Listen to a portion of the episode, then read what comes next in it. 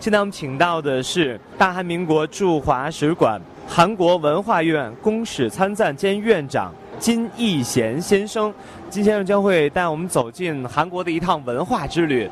今天我有这个好的机会呢，跟中国朋友们接触呢，非常的高兴。趁着这个机会，很荣幸地给中国朋友们介绍韩国的旅游地区的一些景点呢。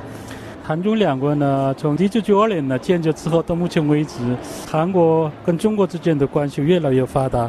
听说呢，从中国到韩国来的观光客，一个是欣赏韩国美丽的一个自然风光的一个目的，第二个呢就是一个欣赏韩国传统文化，第三个是可以欣赏韩国快速发展的生动活泼的一个形象，第四个呢就是。到韩国来享受一些韩国比较发达的艺术方面的一个技术呢。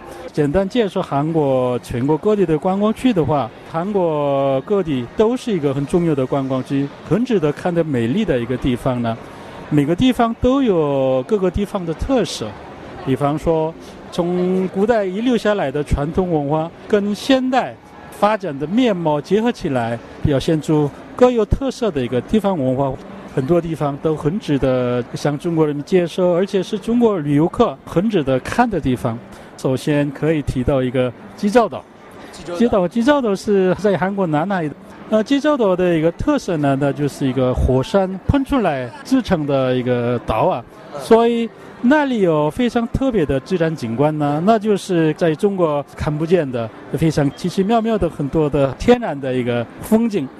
还有，因为济州岛是每个岛有一个每个岛的一个特色吧，所以呢，跟韩国的陆地不同的一个特色也有。所以那个呃，到济州岛去旅游的中国观光客可以欣赏济州岛的美丽的自然风光，还有很有特色的文化遗产。济州岛呢，从很久以前呢，就是一个蜜月旅行的圣地啊，可以说是一个青春男女的美丽的岛啊。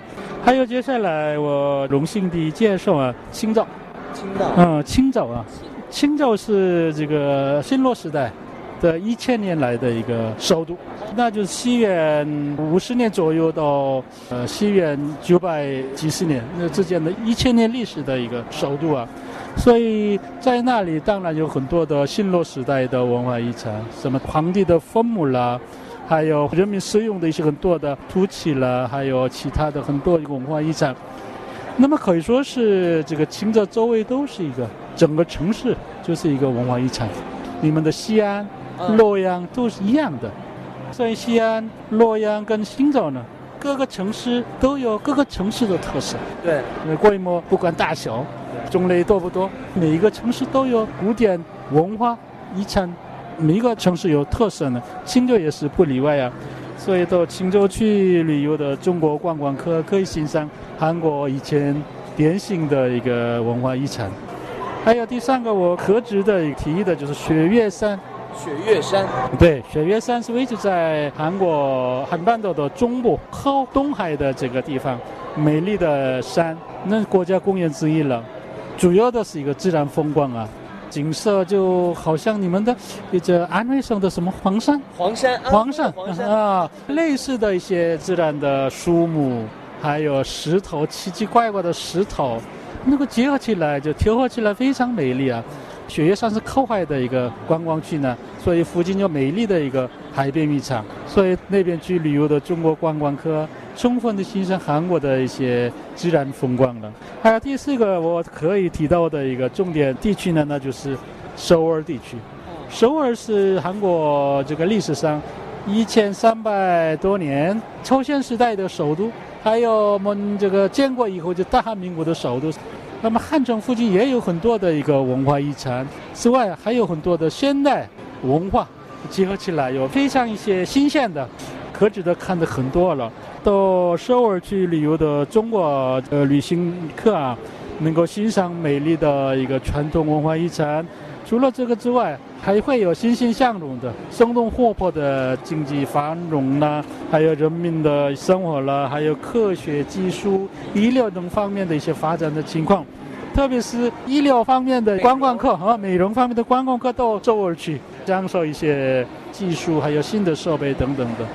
借此机会，很希望朋友们都韩国来欣赏韩国的传统文化，还有欣欣向荣的现代文化了。